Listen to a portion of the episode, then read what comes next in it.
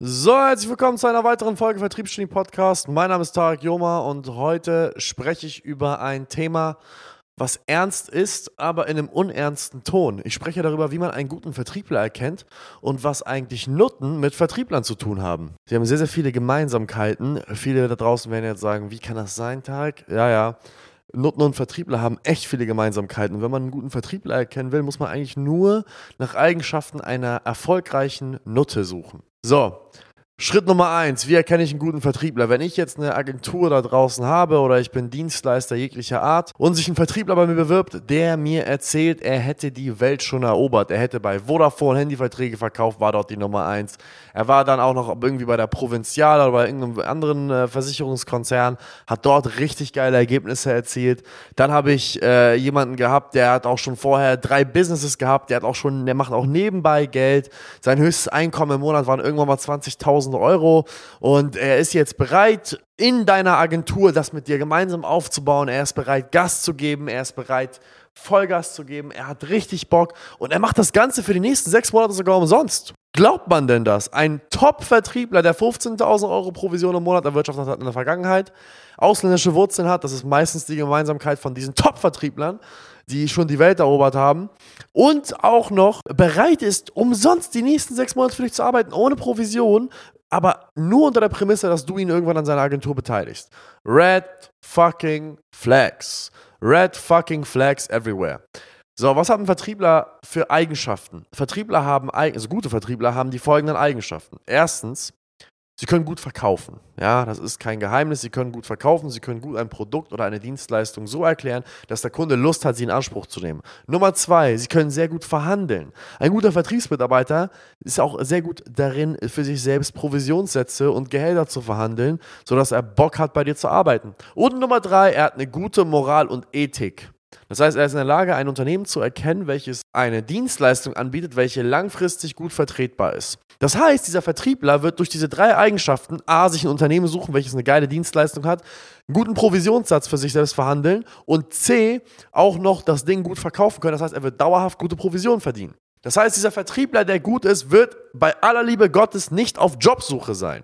Gute Vertriebler sind nicht Vertriebler, die man die, die auf Jobsuche sind. Das ist der größte Quatsch.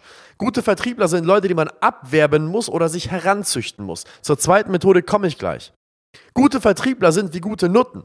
Eine Scheißnutte, ja, eine unerfolgreiche Nutte, kommt irgendwo aus Osteuropa, steht am Straßenstrich jeden Abend und fragt, ob sie dir einen lutschen darf. Jeden verjunkten Tag. Und wenn sie mit dir fertig ist, macht sie das 20 Minuten später mit dem nächsten armen Schwein. Genauso ist ein Vertriebler, der springt von Opportunität zu Opportunität. Ein beschissener Vertriebler läuft zum, von einem Unternehmen zum anderen und pitcht seinen eigenen Shit da immer wieder. Lutscht hier ein bisschen, lutscht da ein bisschen, läuft da ein bisschen weiter, erzählt hier den Leuten, dass er der Geilste ist und so weiter und so fort. Eine gute Nutte steht nicht am Straßenstrich. Eine erfolgreiche Nutte nimmt 10.000 Euro die Nacht und ist das gesamte Jahr über ausgebucht. Man muss sich da anstellen, damit man überhaupt bei der, bei der buchen darf. Und genau das Gleiche ist es auch mit guten Vertrieblern. Man weiß, dass ein Vertriebler gut ist, weil man ihn abwerben will. Man weiß, Alexander Akopjan bei SalesX ist ein Typ, der dreht eine halbe bis 700.000 Euro jeden verjunkten Scheißmonat. Das weiß man. Warum? Weil es gibt YouTube-Videos von dem. Warum weiß man das? Der Typ ist 20 Jahre alt, trägt eine 20.000 Euro am Handgelenk. Warum weiß man das? Der Typ ist, hat, verdient fünfstellige Provisionen jeden Monat die Leute kennen ihn in der Branche, die Leute versuchen ihn dauerhaft abzuwerben. Aber wenn wir irgendeinen 0815 Tarek oder Mehmet oder Sammy oder Manuel von der Straße nehmen, der dauernd den Leuten erzählt, dass er der geile Vertriebler ist, niemand versucht den abzuwerben. Ganz im Gegenteil, der Typ klopft jeden scheiß Tag und bewirbt sich auf jede Stellenanzeige und erzählt den Leuten davon, dass er der geilste ist. Nutten und Vertriebler haben großartige Gemeinsamkeiten. Ein guter Vertriebler muss abgeworben werden oder muss herangezüchtet werden. Eine gute Note muss sich nicht bei ihren Klienten bewerben. Ihre Klienten rufen sie an und bieten ihr sehr, sehr große Gelder. Eine Escort, eine High-End-Escort oder eine sehr, sehr beliebte High-End Prostituierte, ja, die ihren Job sehr gut macht und das seit einiger Zeit auch schon gut macht, die steht nicht hier auf der Hermann, Hermann oder Herbertstraße, ich habe keine Ahnung, wie diese scheiß Straße heißt, in einem dieser Fenster und wartet darauf, dass der nächste Schwanz ihr da 50 Euro in den Slip steckt. Ganz im Gegenteil, sie hat ihre Manager, sie hat ihre, ihre Audienz, sie weiß ganz genau, dass sie ausgebucht wird und sie hat wahrscheinlich schon Termine für die nächsten sechs Monate, hat schon Trips nach Dubai, Bali, Mykonos, Santorini und so weiter und so fort geplant. Sie fährt selber ein schickes Auto, sie hat selber ein, ein S-Coupé oder ein S-Cabriolet, sie trägt selber eine Rolex, sehr ähnlich wie auch ein guter Vertriebler. Das heißt, der Schnickschnack drumherum muss auch irgendwo stimmen. Wenn du ein guter Vertriebler bist und das schon seit Jahren, dann wirst du auf irgendeine Art und Weise irgendwie Geld vorzuweisen haben. Es mag sein, dass du nicht auf Uhren stehst, aber dann hast du vielleicht ein Motorrad. Es mag sein, dass du nicht auf Motorräder stehst, dann hast du aber wenigstens ein Auto. Okay, angenommen, du stehst nicht auf Uhren, Autos, Motorrad oder irgendwas derartiges, dann hast du aber wenigstens eine geile Wohnung oder wohnst in einer geilen Lage. Okay, du magst diese ganzen materialistischen Dinge nicht, dann bist du wenigstens am Reisen an geilen Orten. Auf irgendeine Art und Weise wird man deinen Erfolg sehen können. Auf irgendeine Art und Weise. Es kann nicht sein, dass du gutes Geld verdienst und man nirgendwo sieht, dass du erfolgreich bist. Jetzt kommen Leute um die Ecke, ja, Tarek, aber es gibt so viele Millionäre, denen sieht man das nicht an. Ja, auf den ersten Blick nicht. Aber es gibt Millionäre, die haben kein schönes Auto, die haben keine schöne Uhr, die haben keine schöne Wohnung, die geben einen Fick auf Materialismus, aber die machen Urlaub an den schönsten Orten der Welt. Oder müssen nicht mehr arbeiten. Oder haben ein Kryptoportfolio. Oder haben Kunst bei sich in der Wohnung stehen, die mehrere hunderttausend Euro wert ist. Also auf irgendeine Art und Weise muss man auch irgendwo erkennen, dass dieser Vertriebler finanziell erfolgreich ist. So, jetzt kommen wir mal zum Punkt Nummer zwei, der ein bisschen weniger kontrovers ist. Wenn ihr einen guten Vertriebler ausbilden wollt, wenn ihr, wenn ihr euch das Geld habt, einen Alexander Akopian von mir abzuwerben, ja, wenn ihr Alex abwerben wollt, könnt ihr dem erstmal ein fünfstelliges Monatsgehalt bieten, plus Provisionen, die euch wahrscheinlich bankrott machen. Könnt ihr das noch nicht, dann empfehle ich euch die zweite Strategie, nämlich die Strategie, die ich damals gewählt habe, als ich mir noch nicht einen Vertriebler abwerben konnte und noch nicht in der Lage war, fünfstellige Gehälter zu zahlen, nämlich euch diesen Vertriebler heranzuzüchten. Und die Art und Weise, wie ich Vertriebler heranzüchte, ist die folgende. Ich versuche meistens dafür zu sorgen, dass ich nach zwei bis drei Eigenschaften suche. Die erste Eigenschaft ist die Student Mentality. Das heißt, ich sorge dafür, dass ich nach jemandem suche, der einen unglaublichen Hunger hat nach Information. Wenn mich jemand sieht, ja, wenn mich der 18-jährige Tarek sehen würde oder damals, ich damals mit 18 mich jetzt sehen würde, dann würde ich erkennen, okay, Riesenbüro, geiles Auto, fette Uhr, irgendwie scheint es da zu laufen. 24 Jahre alt, so viele Mitarbeiter, alle hören auf ihn. Alles klar, der Typ ist anscheinend derjenige, der hier das Sagen hat. Ich gehe zu dem und hole mir jede einzelne Information. Das ist eine Student Mentality. Das ist jemand, der hungrig ist nach Informationen, nach den richtigen Informationen von den richtigen Personen. Das ist die Nummer eins, nach der ich schaue. Nummer zwei, ein Drive. Der Drive, was bedeutet Drive? Drive bedeutet, dass die Person von sich aus nach vorne geht. Man muss sie nicht anschubsen. Ja, sie ist nicht ein Bobbycar, wo man sie dauernd anschubsen muss. Sie ist nicht abhängig davon, dass man ihr sagt, was sie machen soll, sondern sie macht's selber. Sie geht nach vorne. Sie stellt die Fragen. Sie fragt, was sie noch machen kann. Sie guckt. Sie tut. Sie, sie dreht sich. Sie wendet. Sie ist einfach ruhelos. Sie gibt Gas. Man merkt, irgendwas in ihr drin bewegt sich die ganze Zeit. Es, es gibt keine Stille, keine Ruhe. Dauerhaft bewegt sich da drin was. Wenn man sich einen Alex anguckt bei uns im Büro, der Typ läuft die ganze Zeit rum, ist die ganze Zeit am Telefon, der hört nicht auf zu ruhen.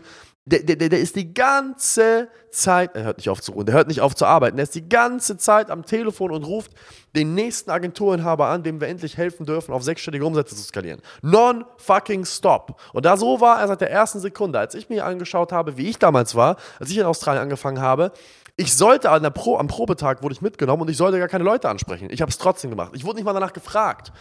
Ja, ich, ich war dann dort, habe gesehen, wie die Leute Leute angesprochen haben und habe gesagt, fuck it, ich will das jetzt auch machen. Peng, peng, peng, peng, peng. Und dann hat mein äh, damaliger Mentor Fabio gefragt, was zum Fick machst du? Ich habe dir doch gar nicht gesagt, dass du es machen sollst. Ich so, oh, Entschuldigung, ja, ich dachte, ich soll jetzt schon anfangen. Das heißt, die Proaktivität war von innen heraus da. Und was noch dazu kommt, wenn es um Vertriebsmitarbeiter geht, ist die Ethik und Moral. Skills kann ich jedem beibringen. Abschlusstechniken kann ich jedem beibringen. Ich kann jedem beibringen, rhetorisch stark zu sein. Er muss mir einfach nur oft genug zuhören und bei meinen Schulungen dabei sein, bei den Schulungen von unseren anderen Vertriebsmitarbeitern dabei sein, die Top-Produzenten sind. Das ist alles möglich. Skills sind nicht das Ding. Was das Ding ist, was auf kurz oder lang die Leute immer umbringt, sind Ethiken und Moralen. Eine gute Ethik und eine gute Moral ist bei einem Vertriebler existenziell wichtig, weil sonst wird er einfach den kurzen Weg wählen. Und der kurze Weg im Vertrieb und die Abkürzung im Vertrieb sind Lügen und Betrügen. Und damit habe ich so viele Erfahrungen schon gemacht, wie Leute, die erstmal Überflieger sind, irgendwo irgendwie immer diese Betrügereien rauskommen. Leider Gottes haben wir damit auch Erfahrungen gemacht. Wir haben uns so schnell wie möglich von diesen Menschen getrennt, weil auf kurz oder lang kamen immer wieder irgendwelche Geschichten raus, wo irgendwelche falschen Informationen verbreitet worden sind, damit man den Abschluss macht. Das heißt, die Gier und eine fehlende Moral und Ethik ist meistens der Tod eines Vertrieblers. Das heißt, ich suche nach ehrlichen und geraden Menschen, beziehungsweise nach Menschen, die Angst haben davor, mich anzulügen. Das ist auch eine zweite Möglichkeit.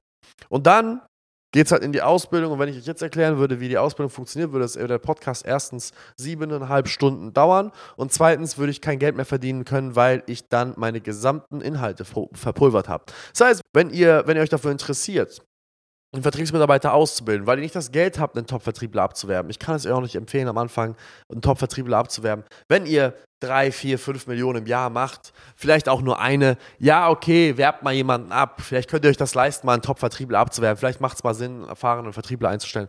Aber wenn ihr noch nicht auf diesem Millionenniveau seid im Jahr, dann seid ihr einfach gezwungen, einen Vertriebler auszubilden.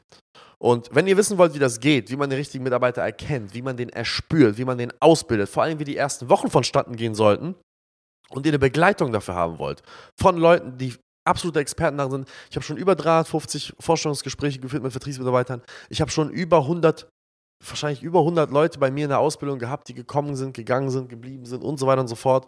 Und ich mache das tagtäglich mit unseren Kunden. Dann schreibt mir eine Nachricht auf Instagram, Tarek Joma, oder geht auf unsere Seite www.saleshacks.de und ich spreche mit euch darüber, wie wir das Ganze auch umsetzen können, vielleicht sogar hier in diesen wunderschönen Räumlichkeiten bei uns fort in Hamburg. In dem Sinne, vielen Dank fürs Zuhören und bis zum nächsten Mal. Ciao, ciao.